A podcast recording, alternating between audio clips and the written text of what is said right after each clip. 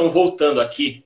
Ah, Pessoal, uh, queria fazer uma live sobre viagens, você viajando com uma banda, tocando em várias cidades. E para falar isso, nada melhor que eu chamei o guitarrista do Angra, que é uma das maiores bandas do Brasil de metal e do mundo. Ele é o Marcelo Barbosa! Uhul! Boa noite, Marcelo. Boa noite, como é que você está? Tudo bem, Neto? Muito bem. Legal. Essa live eu queria muito fazer, porque é um assunto que tem muita curiosidade. Eu sempre sonhei em ter uma banda e viajar mas não rolou, pelo menos por enquanto.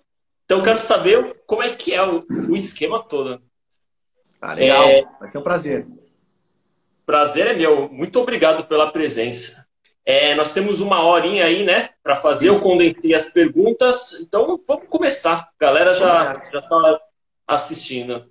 Uh, antes de entrar no Angra, uh, você sempre foi músico. Uh, eu vi que você também dá, dá aula de, de guitarra na internet. Como é que foi a sua trajetória antes de chegar no Angra? Que bandas você passou? Legal. Não, sempre toquei, sempre fui músico, nunca, nunca trabalhei com outra coisa na vida. Comecei aos 13 anos de idade e nunca parei, né? Eu sou também empresário, eu tenho duas escolas de música em Brasília, escolas físicas mesmo, né? Lojas. E tenho um curso online de guitarra, o MB Guitar Academy, que é um, enfim, é nesses moldes que hoje em dia nós temos aí muitos cursos que você compra as videoaulas e estuda de casa, né? Ainda mais em, em tempos de pandemia, tá todo mundo aproveitando bastante dessa. Aumentou a clientela? É, é. Então eu sempre, sempre trabalhei com isso. Tive várias bandas aqui em Brasília, toquei com muitos artistas. Uh, tive uma banda chamada Cálice, que chegou a ter uma, uma projeção nacional assim razoável. Depois o Almar e na sequência entrei no Angra há cinco anos, né? Minha entrada se deu durante o, o show do Angra no Rock in Rio 2015 e é. foi, foi muito legal. De lá para cá, tenho já rodei o mundo umas três vezes com, com a banda. Ah, o, o, Alma era a banda do Edu Falache, né? Que era Exatamente. do Angra. É, você Exato. tocou com ele. Oi? É, você tocou com ele. Sim, sim, nós gravamos quatro álbuns juntos no, no, no Almar. E, uhum. Inclusive, inclusive as, as, os meus primeiros shows fora do país foram com o Almar, na verdade, né? E aí depois ah. eu entrei no Angra. Legal. E, e aí, para você entrar no Angra, é, foi meio que indicação, eles te conheciam ou teve teste, que vai, foi vários guitarristas tentar? Como é que... Não, foi indicação. Já conheciam, eles já tinham decidido entre eu ou outra pessoa e acabou eu ficando com, com a vaga. Né? Eu já, pelo fato de, é, de eu ter tocado no Almar também, que era com o Edu e era o Felipe, que é o baixista atual do Angra, era do Almar no começo também. Então eu acho que isso facilitou um pouco as coisas, sabe? Saquei, já te conhecia, já confiava, né? Exato. E aí, aí, você entrou no Angra assim, logo que o Kiko foi pro Megadeth, né? E logo Exatamente. depois você já foi. É? Exato. Na verdade, na verdade, no, o Rock in Rio 2015, o Kiko uhum. tocou a maior parte do show e o final do show já, já foi eu. A, a, passagem do bastão, vamos dizer assim, aconteceu durante o Rock in Rio, né? Ah, foi durante. Aí você durante. teve. É. Eu vi que você fez uma, uma entrevista lá com o Regis Tadeu que você falou que tinha que tirar 17 músicas em um mês. Foi meio loucura isso aí. Sim, na verdade, no Rock in Rio, a minha entrada, eu toquei quatro músicas apenas no final do show. Só que já tinha um show marcado em São Paulo para um mês depois. E 17 não, muito mais. Era, eu tinha, tinha que tirar o show quase inteiro. O show do Angra é um show longo, principalmente em São Paulo. Eu acredito que a gente toque pelo menos umas 26 músicas. Eu sabia umas 4, 5. Precisei pegar umas 20 e poucas aí. Memória de elefante, então, caramba. É, é, eu, tenho uma, eu tenho uma boa memória musical, assim, eu tenho facilidade para decorar música. Ah, ah. Bom, você faz. É sua especialidade. É. Uh, e aí, você gosta de, de, outros estilos musicais, além do metal, assim? Qual, qual que você mais gosta, assim, além do metal mesmo? É, rock e metal é a minha base, né? É, é, o meu berço. Então, é o que eu mais ouço. Mas sim, gosto muito de, de alguns tipos específicos de jazz, mais moderno, assim. Gosto de fusion, gosto de blues, dependendo do, não de todos os blues, né? Mas assim, tem, uhum. eu tenho artista em diver, artistas que eu, que eu gosto em diversos estilos musicais, inclusive na música brasileira também, claro. Né? Se pegar a música brasileira, a MPB mais antiga um pouco, eu cresci num ambiente em que minha mãe, minha família ouvia muita música de qualidade. Então, eu conheço muito bem o repertório do Gilberto Gil, do Caetano Veloso, do Djavan, essa galera toda que a, ali na década de 80 e 90 era o que aparecia na TV e o que tocava no rádio aqui no Brasil, né? E aí, e aí eram músicas mais inteligentes, com mensagem subliminar. Era Pro meu gosto, sim. Pro meu gosto, é, é, é, é difícil hoje, né? O politicamente correto. Você fala que é uma música mais inteligente, você está chamando quem gosta de outro tipo de música de burro. Não é a minha intenção, mas sem dúvida eu acredito que tenham mensagens mais profundas, né? Mais trabalhadas, assim. Acho que os próprios é, caras. Você tem que digerir a música para conseguir entender ela. É, inclusive os próprios caras. Se você pegar uma entrevista qualquer do Chico Buarque, vamos supor, é, de 1980, né?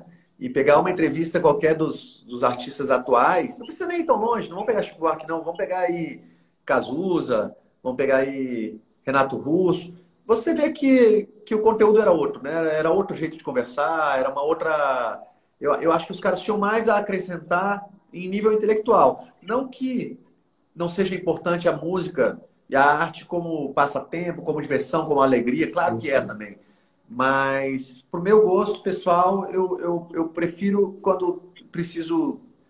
Eu preciso de um pouco mais para me satisfazer, entendeu?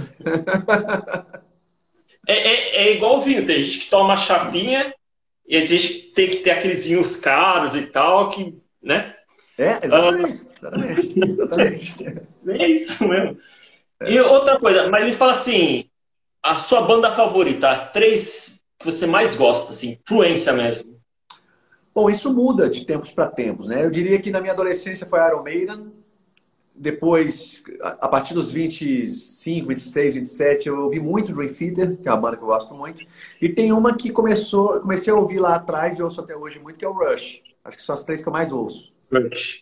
Uhum. E é, as minhas são Metallica. Opa, adoro também. No, no Trash, uhum. é, Blind Guardian no Power Metal. Ah, que legal. E Disturbed, Disturbed no New Metal. Que são os três estilos que eu mais gosto. Né? Sim, que demais. Eu, desculpa, eu não, ouvi, eu, não ouvi a, eu não ouvi a terceira. Disturbed. Ah, que legal, Disturbed, claro. Claro, animal. Mas para mim, eu comecei a ouvir metal com Metallica, cara. Então, Sim, sim.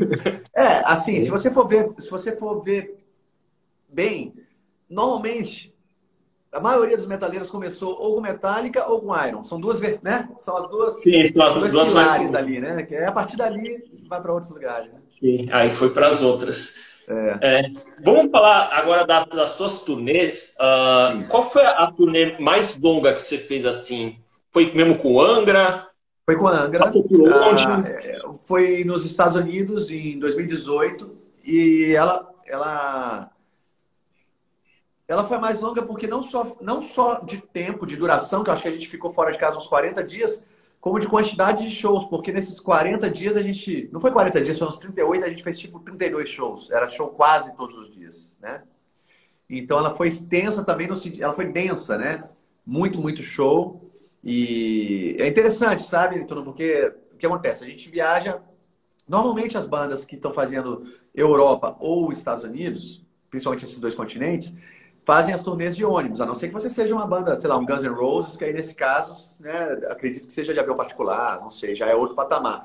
Mas banda é. de médio porte faz de tour bus, ou, ou também chamado de nightliner, que é um ônibus, que tem toda uma estrutura de casa. Você tem camas, você tem uma sala de reunião, você tem televisão, videogame, uma, uma cozinha tal, e você mora naquele ônibus porque, como você toca quase todo dia, nem daria tempo para ir de avião. Você tem que terminar o show de hoje, as pessoas, a equipe técnica desmonta tudo, põe no ônibus, você sai já hoje à noite da cidade, por volta de dependendo da distância que você tem que percorrer, mas 11 horas da noite, porque lá os shows são cedo, são tipo 8, né? Essa faixa assim.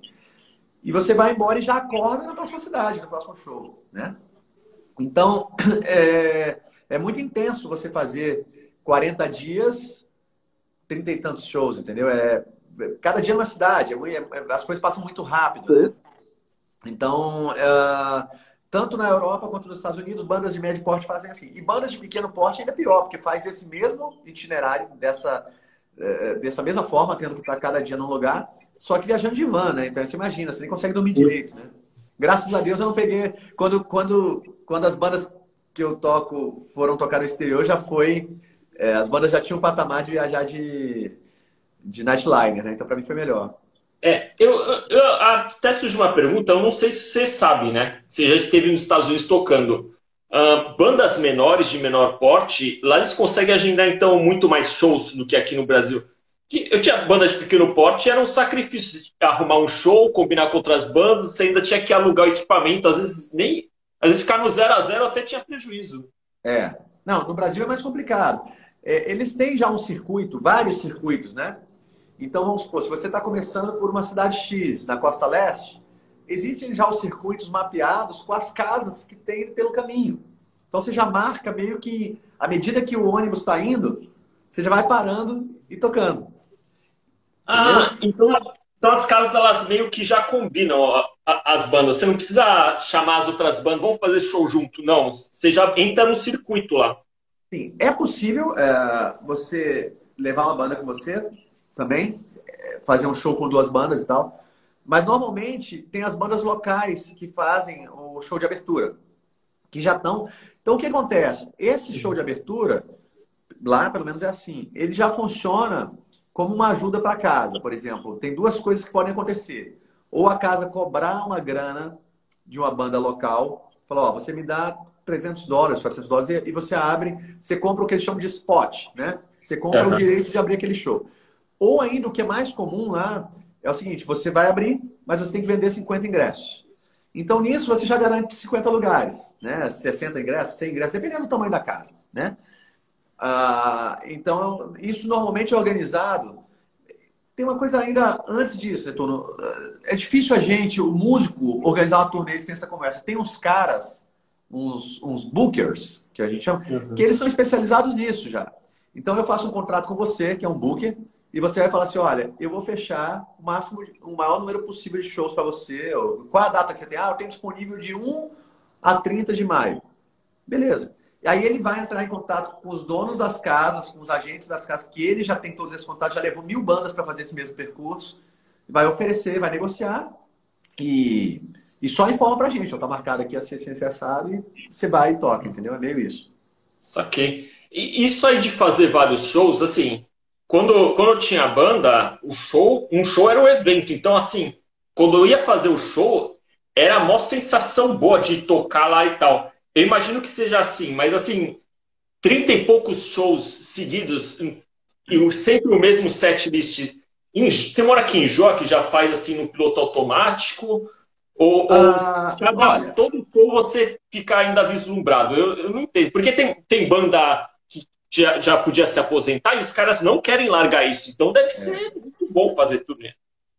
É, eu gosto. E assim, a verdade é que, bom, primeiro, é sim o mesmo repertório, mas não é 100% mesmo. A gente muda uma música ou outra, dependendo da cidade. Pra, até para. Porque hoje em dia, a, a internet está aí. Você termina o show, já tá lá o repertório que você tocou, o neguinho já filmou, já não sei o quê. Então é legal que as pessoas vejam que a banda tá, tá mudando um pouco o repertório, né?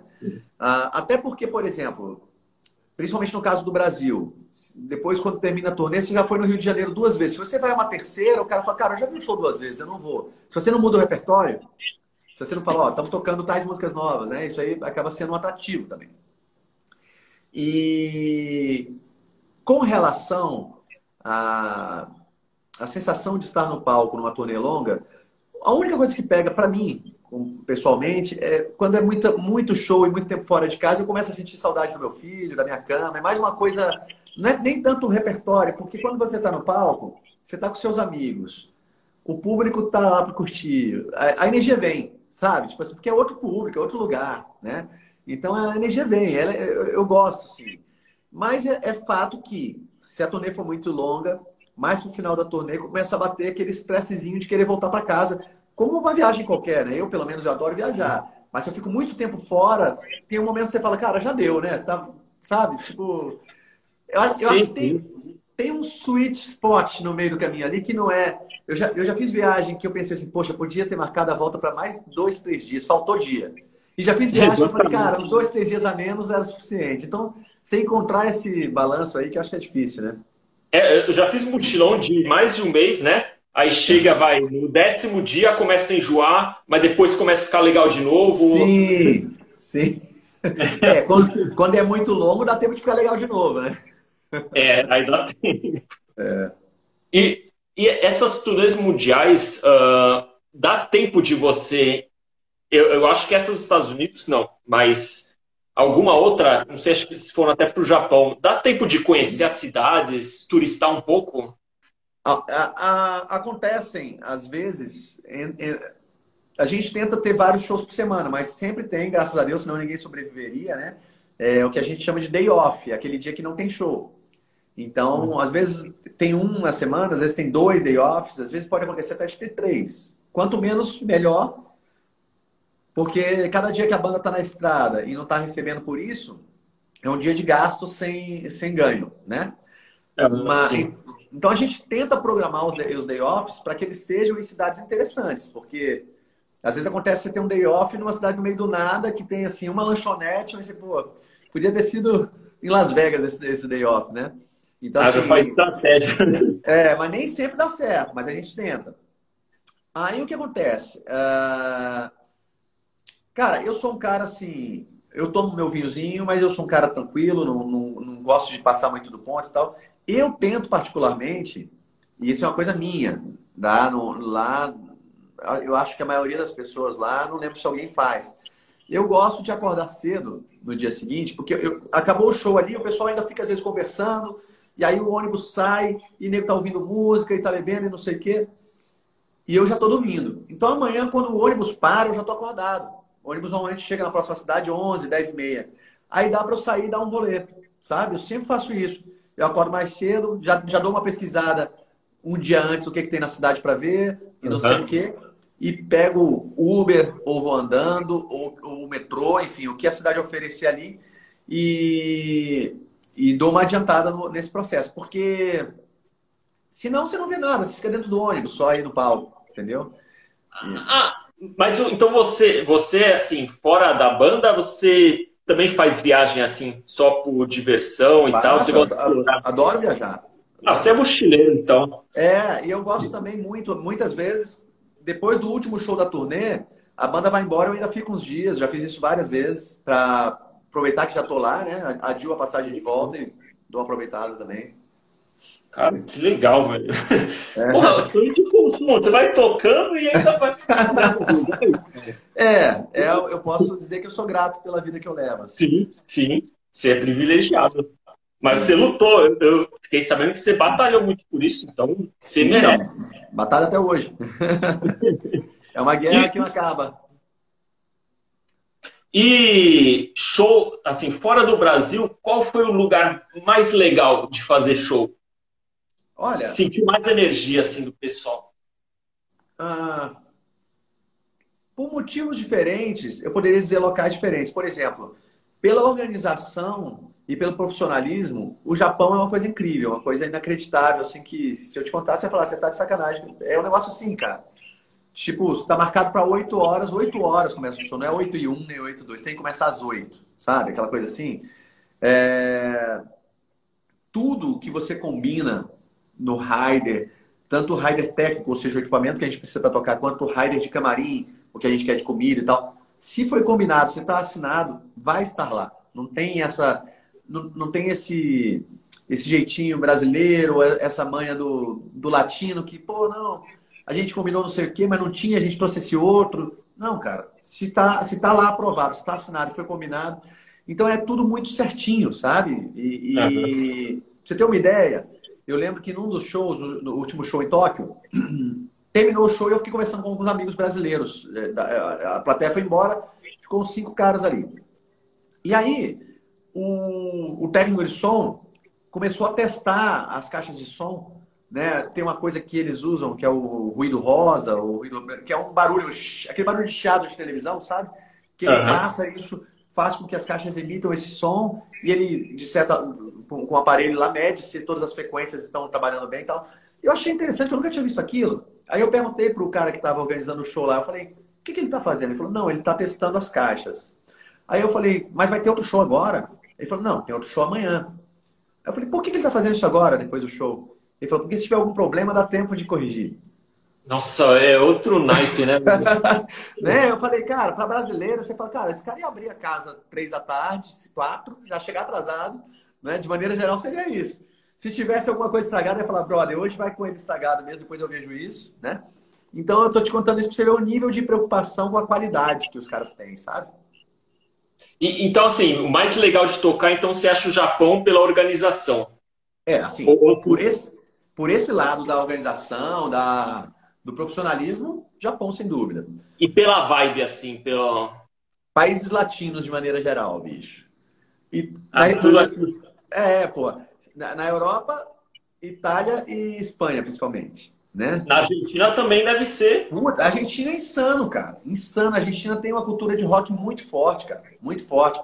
A gente Sim. tocou um show lá é, no Teatro das Flores, acho que é esse o nome, último, na última turnê. Pô, lotado, pessoal insano, cara. Muito legal, uma energia muito positiva, muito boa. Muito parecida com a energia dos shows no Brasil, né? Que a gente tem uma. Você vê, cara, não é à toa. Várias dessas bandas, a gente falou de Iron Maiden, falou de Rush, sei lá. Os caras gravam DVD aqui, porque sabe que o bicho vai pegar, né? Se fosse. se fosse. E, se, não... se, assim não fosse, não ia ser aqui que ia ser gravado. Né? Aqui é insano mesmo. Ó, tem uma galera que pergun tá perguntando um lugar que você gostaria muito de tocar, que você ainda não foi. Um lugar que eu ainda não fui tocar e que eu gostaria muito de tocar? Uh, deixa eu pensar, cara. Eu já, eu já toquei em muitos lugares pelo mundo. É, o único continente que nós não fomos ainda, obviamente, é a África, mas eu não sei como é que é a cultura de rock de metal lá. Eu, eu, eu, bom, eu gostaria de tocar em Cuba, por exemplo. Porque eu acho que seria um negócio. Agora que eles abriram as portas, né, para não estar tá mais aquela coisa tão fechada, eu acho que seria um show interessante. É legal lá. Eu fui lá no retrasado em Cuba. É bem legal. Eu ainda não conheço. Eu sei que tem praias maravilhosas, né? Sim, lá o Caribe é. É, é. E, então, mas você não tocou na Índia ainda não, né? Não toquei na Índia. Não, não conheço a Índia, na verdade. Nem, nem, nem tocando e nem sem tocar. O Metallica tentou tocar lá, só que era desorganizado, não deu para fazer show. É mesmo? O palco quebrou lá, era de uns negócios de madeira, bem... mas deve ser insano, que é muita gente, cara. É. que ia estar tá cheio, certeza, né? Sim, que ia estar tá cheio. e, e agora eu quero saber, nessas turnês, o maior perrengue que você passou, assim. Ah, sim, o maior perrengue que eu passei e graças a Deus ele teve um final feliz, foi o seguinte. Quando a gente foi nessa última viagem para tocar no Japão, né? Eu moro em Brasília, então eu fui para São Paulo para encontrar com a banda lá e de lá nós pegamos o voo para o Japão, certo? Uhum. A produção do, da banda não me avisou e eu também fui burro, né? Valeu, valeu como experiência que a conexão, enfim, da outra vez que eu tinha ido para o Japão, a conexão era na França. Então era São Paulo, França, São Paulo, Paris, Paris, Japão. Dessa vez era nos Estados Unidos, a gente ia pelo outro lado. E o meu visto dos Estados Unidos estava em outro passaporte. E você não levou? Não levei, levei só o, o passaporte. Tipo assim, o passaporte expirou, mas o visto estava. Aí eu tinha que andar com os dois. Eu não, ia para os Estados Unidos, eu ia para o Japão, aquela coisa assim, né? Sim, então, eu cheguei sim, lá, sim. tal, todo mundo junto, e ué, mas cadê seu visto? Eu, mas para que visto? Não, porque você vai fazer escala, sei lá onde era. Estados Unidos, não lembro a cidade. Eu falei, não, você tá brincando. Falou, é, tal.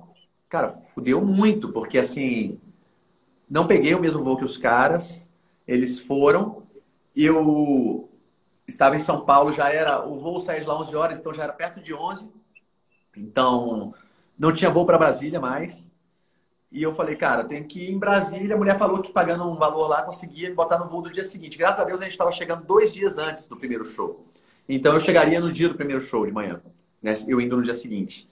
Então eu arrumei um hotel perto do, do, do, de Guarulhos ali. Olha só que interessante, levei toda minha bagagem e meu equipamento comigo, né? Dormi no hotel, comprei uma passagem para vir em Brasília, porque não dava tempo de enviar o, eu morava sozinho, minha casa fechada, não tinha ninguém para entrar lá e pegar o Não teve conversa, teve que pegar. Não, mas olha só que rolo. Deixei aquele tantão de equipamento e mala e não sei o que lá no hotel. Acordei cedo, não entreguei o hotel, deixei lá. Porque eu precisava em Brasília, eu não ia levar tudo para Brasília para levar tudo para lá de novo, certo? Excesso de bagagem e tal. Vim, busquei, peguei o voo de volta, fui no hotel, peguei o bagulho, os bagulhos tudo de volta, botei no avião e consegui embarcar para o Japão, para Tóquio. Mas eu só fiquei relax, só me acalmei depois que eu cheguei, porque até então eu falei, cara, se eu não chegar, não tem show. É, é, é assim. Pô, Estava cara... em cima o show, né? Oi? Tava em cima da hora o show, era no eu dia seguinte. Manhã, eu cheguei de manhã, o show era à noite. E Só aí você pagou uma nota pelo avião, última hora? Ah, paguei ali, acho que R$ 1.500, alguma coisa assim. Não, não, eu, na verdade eu paguei só a diferença de tarifa, né? Eu consegui aproveitar a passagem. Mas aí nessas horas, né, o importante é... Você tá louco, cara. Você... É, essa noite que eu dormi lá perto do aeroporto, que eu, eu comprei a passagem de avião para vir em Brasília no primeiro voo, era 6 e 15 da manhã, não sei. Mas não preguei o olho, né? Que você fica com medo de perder. Se eu perder o voo para Brasília, lascou tudo, né? Então, sim, aquela sim. coisa. Aí você chega lá para tocar, uma diferença de fuso horário de 12 horas ainda, né? Que Japão é 12 horas. Né? Você chega lá, para o seu organismo é 11, 9 da noite e lá é 9 da manhã. Cara, demora uns 10. Para mim, demora uma semana, uns 10 dias para eu me acostumar com o jet lag. Mas para você, aí já saiu do Japão, né? Quando tá se acostumando, já saiu. Já saiu. É isso aí. Não dá nem tempo, né? Ô, ô, ô, pessoal, podem fazer perguntas aí. Eu não estou respondendo o pessoal aí, porque você não tem que pegar aqui o celular e tudo. Mas eu estou lendo e anotando as perguntas. Ah, vai uma pergunta que mais de uma pessoa perguntou. Qual, que é a música do Angra mais difícil de você tirar? Ah, olha, eu, eu, eu acho que as músicas mais difíceis de, de executar do Angra são as músicas mais rápidas, são as que têm mais que flertam mais com speed metal, assim, né? Como, por exemplo, é... Nova Era, Carry On, a própria Spread of Fire, né? Todas essas músicas que são 170, 180 BPMs no, no metrônomo ali, elas exigem muito fisicamente do músico, né? Então, elas, se você não estiver, por exemplo, se eu fico alguns meses sem tocar elas e tem turnê, eu preciso de um, de um tempinho, de uma semana, para me refamiliarizar ali com aquele, com, com, com, aquela quantidade de notas, né? E quantidade de, uhum. de coisas diferentes. Mas, de maneira geral, geral, o que mais pega é isso. Claro que, é, por outro lado, as baladas, as músicas mais sentimentais, digamos assim, tem uma questão interpretativa, né? Dos bends, dos vibratos, de como você vai executar cada melodia, que são importantes também. Mas eu acho que isso é um pouco, tá um pouco mais automático em mim do que do que tocar músicas extremamente rápidas, sabe? Essa música lenta, então, assim, eu imagino, eu não sou guitarrista. Se você errar na música lenta, vai aparecer mais do que a rápida. A rápida você passa batido e. Sem dúvida. E é isso que acontece muito, porque normalmente as bandas e os artistas, eles, é, como eu posso dizer, dão menos importância para as baladas na hora dos ensaios, porque eles falam assim: ah, essa é mais fácil. Ah, tá bom, assim, vamos embora, dá tudo certo. E muitas vezes as músicas mais bem executadas são as mais difíceis e as mais fáceis saem não tão bem executadas assim porque não foi dada a devida atenção, né? O vocalista, então, pior ainda, a baladinha, desafinar ali, todo mundo é, vai ouvir. É verdade. É verdade. E, ó, outra pergunta aqui. É... Como, é, como é que funciona aí a composição? Você entrou, acho que em 2018, acho que só lançaram um, um álbum depois que você entrou, que é o Omni, né? Sim, eu entrei em 2015. Como é que é a composição? É na turnê? Como é que é o, o processo? Eu entrei, eu entrei em 2015, na verdade, né? 2018 foi, foi, a turnê do Homem, né? Ah, tá. Cara, assim, ó, a gente tem um problema, entre aspas, né? Eu moro em Brasília e o Fábio Leone, o vocalista, mora na Itália, em Pisa, né? Então a gente tem, é, então ele, é, ele é italiano. Então a gente tem é. que, a gente tem que, uh, como posso dizer, achar uma maneira de estarmos juntos, né? para trabalhar quando precisa compor. Para a composição do Omni, o Rafael, que é o fundador da banda, o outro guitarrista, e enfim, ele tem uma casa, a família dele tem uma casa em Campos do Jordão. Então a gente fez umas duas ou três idas para essa casa de ficar lá assim uma semana, morando lá todo mundo junto e o dia inteiro compondo. Compondo, mostrando ideia, arranjando ideias que já existiam, etc e tal. E foi um período que foi muito bacana, muito rico, porque estávamos os cinco ali apresentando ideias, etc. e tal. Isso foi muito gostoso. Ah, você perguntou se pinta ideia em turnê. Pinta, principalmente quando é avião, cara, é um pouco mais corrido, né? Porque tem aquela coisa, chega três horas antes, fica esperando o avião, entra no avião, viaja ali, fica tentando dormir, aí já chega meio cansado, põe as coisas dentro da van, vai com a van. Você não tem muito, muitos momentos de ficar a banda toda reunida e conversando.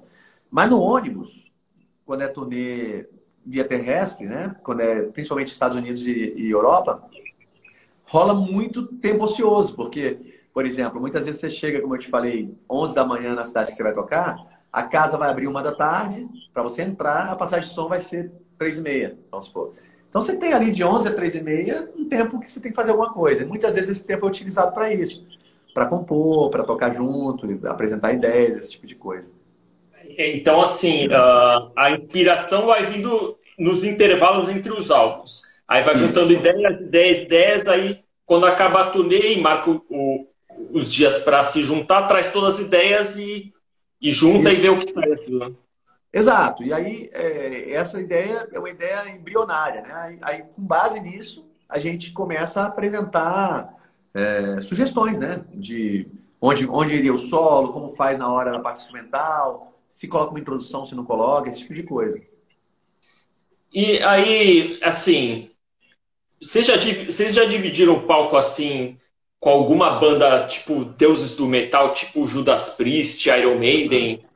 Muitas vezes, muitas vezes. Bom, com, com o Cálice, que foi a primeira banda que eu tive, é, com quem eu toquei até os 34 anos, a gente abriu shows do Symphony X, Iron Maiden, Guns N' Roses, é, mais algumas. Com Angra, a gente já tocou em festivais, né? Que no mesmo uhum. palco, por exemplo, Fizemos uma turnê em três festivais no México, que estava tocando. Quem encerrava o festival era Twisted Sister e Kiss. Né? E, é, e, e, isso aconteceu em vários outros festivais é, pelo mundo. Assim, eu lembro desse porque foi mais recente. Então, sim, já tivemos a oportunidade aí de, de, de, de estar dividindo o, o palco, a mesma noite com. No Rock in Rio mesmo, né? Foi um exemplo. Quando eu toquei com o Almar, na mesma noite tocou o Metallica e o que eu adoro, uma das minhas bandas favoritas, né? Que é o Alice in Chains. E eu assisti Alice os dois. É, eu adoro Alice in Chains. Então, é, principalmente festivais, né? Festival é mais fácil disso acontecer, porque tem um line-up grande, então. Mas, mas aí é, eles. Creio que a maioria deles fica restrito, mas tem uns desses que são famosão, só que eles vêm e conversam, fazem intercâmbio com, com o pessoal das outras bandas. Com... Olha, quanto mais famoso for, mais difícil disso acontecer, tá? É, mais restrito isso é. é. Eu também, assim, confesso que eu nunca fui esse cara, esse fã de ir na porta do hotel tentar falar com o cara, de ficar na porta do camarim tentando. Nunca fui esse cara. Não, não julgo quem faz, não tô aqui para, não é isso. Mas eu sou um cara reservado também. Eu, eu não tenho muito essa manha de ficar, tipo, tentando ter acesso, né, a alguém. Então, Talvez se eu fosse mais assim, eu até teria tido mais contato. Mas eu também estou lá fazendo o meu, fico tocando minha guitarra, não, não grilo muito com isso, não, sabe? O, o Marcelo, nós temos ainda uns 10 minutinhos. Existe a possibilidade, o pessoal está pedindo de você pegar o violão, a guitarra e, e, dar uma palhinha no final? Ou, não, ou aí... o, único, o único problema, eu, eu, nem, nem deixei nada preparado aqui, porque quando uhum. eu faço live com duas pessoas, o som fica todo atrapalhado, ele corta. Uhum. Então não é uma. Eu não me sinto muito confortável porque fica um troço tosco, sabe? Tipo, não fica legal. Uhum. Não, de boa. O, o, pessoal, depois daí que terminar, vocês entram no, no Instagram dele, tem, ele tem lives ah, todo dia. Sim, sim. Aí pode ver. Eu não sei, eu não vi se tinha palhinha de show ao vivo, mas só tem. se procurar no Angra, no YouTube, aí tem ele tocando já. Tem um monte de coisa. No, Angra, no, no, YouTube e também no, no, no próprio Instagram, mais para trás, tem muita coisa também. É. Tenho mais duas perguntas. Um, as duas são polêmicas, cara. Vamos lá, vamos lá, vamos lá, sem problema. Vou começar com a mais polêmica aí. Você não precisa responder se não quiser. Ok. Nessas turnês de banda aí, ainda rola esse lance de ter grupo, você chega no lugar e, e a, as moças Sim, locais, a... fazer festa com o pessoal. Eu vou, vou te dizer uma coisa, assim, sinceramente a impressão que eu tenho, é uma impressão, não sei, não vivi esse momento, é que tinha muito mais antes, tá? A impressão que eu tenho é essa. E é óbvio também, eu acho que quanto menos metal, quanto mais rock acessível e quanto maior a banda, mais deve ter, acredito eu. No caso específico do Angra, é, não vou te dizer que não existe, existe, existe, tem. Mas não é nada que eu pudesse dizer assim, nossa, eu acho que essa coisa do rock que, que o pessoal falava muito, né, de sexo, drogas e rock and roll, é uma coisa, é uma visão muito oitentista do rock, né? Acho que isso mudou muito, até porque eu sempre falo, né, Tuno, hoje em dia tem isso aqui, né? Esse negócio no qual a gente está fazendo a live, o celular que filma, que grava.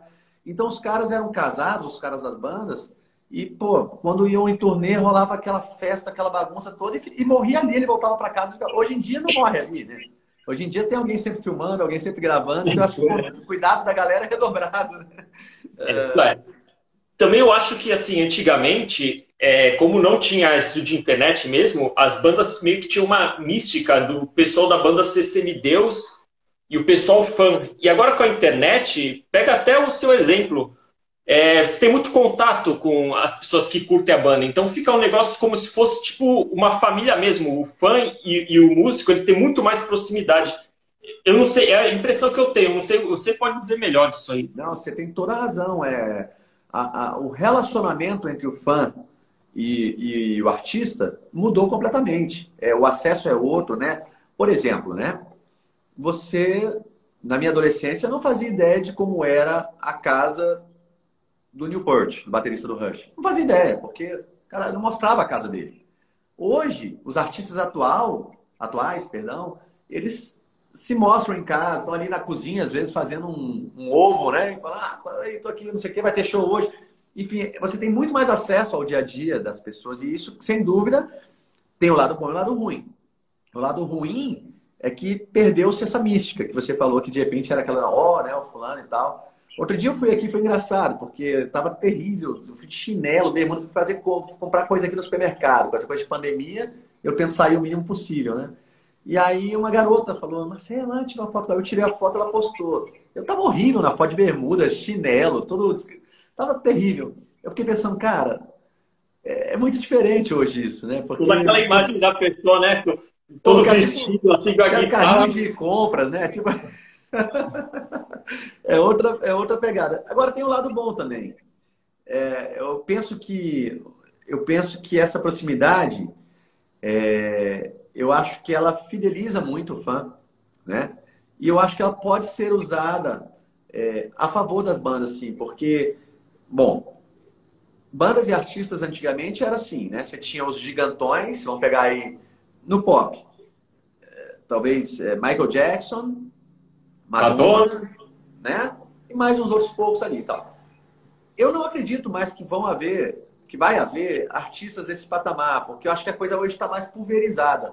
São, tem caras grandes, como hoje em dia Bruno Mars, não sei o que e tal, mas tem muito mais gente naquele meio, no meio campo ali, que não é... Muitos não é... menores formando. Exatamente, exatamente.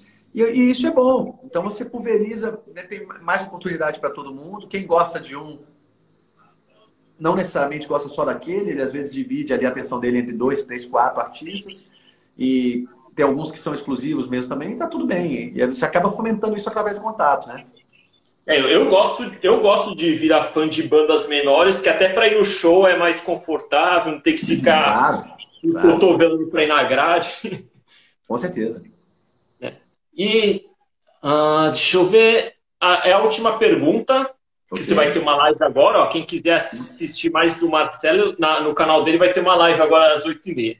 Exatamente. Uh, o cenário de metal, eu nem vou falar do Brasil, mas no mundo, você acha que ultimamente ele está crescendo, ele está morrendo, ou está só fidelizando aquela porcentagem e sempre vai ser isso? O que você sente? É... Eu penso que diminuiu muito diminuiu bastante, sem dúvida, de, da década de 80, 90 para cá. Ainda existem bandas grandes, mas de maneira geral são as bandas que já eram grandes, né? E, e, e só permaneceram. Ah, acredito que morrer não vai morrer, porque, como eu falei, hoje é, se tornou um estilo nichado.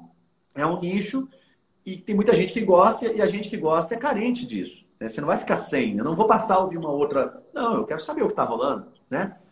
E, por exemplo, eu tenho um filho, ele tem 16 anos de idade e ele curte pra caramba rock metal. Ele curte outras coisas também, mas ele conhece mais banda do que eu, porque ele conhece as bandas atuais, às vezes, né? Então, no começo, eu mostrava som para ele, agora ele me mostra som. Ele fala, pai, já ouviu não sei o quê? Não, põe aí, aí bota som no carro, eu fico ouvindo.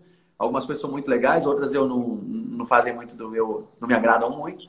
Mas eu penso que no momento talvez seja um momento em que a gente esteja meio que mantendo, né? Eu acho que decaiu bastante década, da década de 80 e 90 para cá, e, e há alguns anos acho que está meio parecido, meio que se mantendo ali numa faixa dentro dessa parte mais underground e tal, uma banda ou outra consegue sobressair, mas não é a maioria. É, eu, eu, também acho isso, assim, a metal meio que é uma cultura e passa de pai para filho, e quem Exatamente. gosta, comparado a quem gosta de outros estilos, acho que não tem nenhum outro estilo que quem é fã é apaixonado por aquele estilo é o metal. Acho que é o que o, o fã é mais apaixonado por aquele tipo de música. É, eu sempre digo que é uma coisa interessante. O, o fã que vai no show de metal, ele é como parecido com um cara que vai no show de jazz. Ele não vai lá para azarar a mina, ele não vai lá para ficar bêbado, ele pode até ficar bêbado. Ele vai ver o show, cara, ele assiste. Sim. Sabe? Não é uma balada que tem uma banda tocando, que é o que virou muito do, do que rola hoje. É uma balada onde muita gente vai estar tá lá, galera, mulheres bonitas, homens interessados eh, em pegar mulher, mulher em pegar o homem. Nada, nada contra isso, eu não estou julgando aqui. A... Mas, mas é o rolê, não é o show. E a Entendeu? música é antiga, né? Antiga bebê, a pegação. Então Mas é isso, é, um, é um pacote, né? E, então, assim, é, acredito que por isso seja uma coisa que, que esteja sempre mudando muito os artistas que estão. Né? E no caso do show de rock, eu acredito que seja, como você falou, uma coisa. É como se fosse uma cultura. Assim, o cara vai lá, ele quer ver, o cara ele sabe o nome. Né? Se você perguntar o nome do guitarrista que toca com a dupla XYZ, você não sabe, ninguém sabe. Nas bandas de rock, você sabe o nome de todo mundo. Você sabe, pô, fulano, esse gosta de cerveja, aquele ali não sei o quê. É, as pessoas gostam de entender meio que como cada um pensa. Como... É bem diferente. Eu, eu vou te falar que tem muito músico de bandas. Eu não vou falar qual é o estilo. Ele começa com S e termina com O. Que os músicos dessas bandas eles tocam para ganhar dinheiro, mas no, ah. eles são roqueiros. Sim, sim, é, tem. É, é mais difícil ganhar dinheiro é, com rock, então eles é. montam banda do estilo lá, começa com S, termina com O e fica rico, né? É, Mas em casa ouve rock. Sim, e na real, muitos desses músicos são músicos incríveis, caras que tocam muito bem mesmo. Assim, eu tenho amigos que, sim, sim. que estão envolvidos em todo tipo de estilo musical e muitas vezes, mesmo o estilo sendo um estilo que não, não exija tanto do músico, são músicos muito bons mesmo. Sim. Ó, a, a live do, do Marcelo é no Instagram dele. Você, você clica lá em cima na live, aí tá, tá o. Qual que é o seu Instagram? Eu não lembro de cor. É Marcelo, é, é Marcelo Barbosa GTR, que são as consoantes da palavra guitarra, né? GTR. Beleza, ô, ô, Marcelo, nós vamos encerrar aqui, mas é só uma sugestão que deram aí para ver se o Anga podia fazer uma live beneficente. Eu não sei como é que que funciona isso de donation e tal. Mas vocês tocarem uma live para fazer doação para o pessoal que está com corona. Sim, claro, seria ótimo e nós chegamos a conversar muito sobre isso. É, a limitação que temos no momento é principalmente o, Fábio, o fato do Fábio morar na Itália e estar na Itália. E a Itália é esse país que estava pior até pouco tempo atrás, por coisa de corona, né? Então está um pouco problemático botar o cara no avião, trazer ele de lá para o Brasil para fazer uma live. Tipo, a gente está esperando ainda para ver como é que vai ser isso, o desenrolar das coisas, sabe? Beleza. Se, se pintar, você me fala que eu ponho no story lá. Eu divulgo para você. Por favor, vou contar com a sua ajuda para divulgação aí.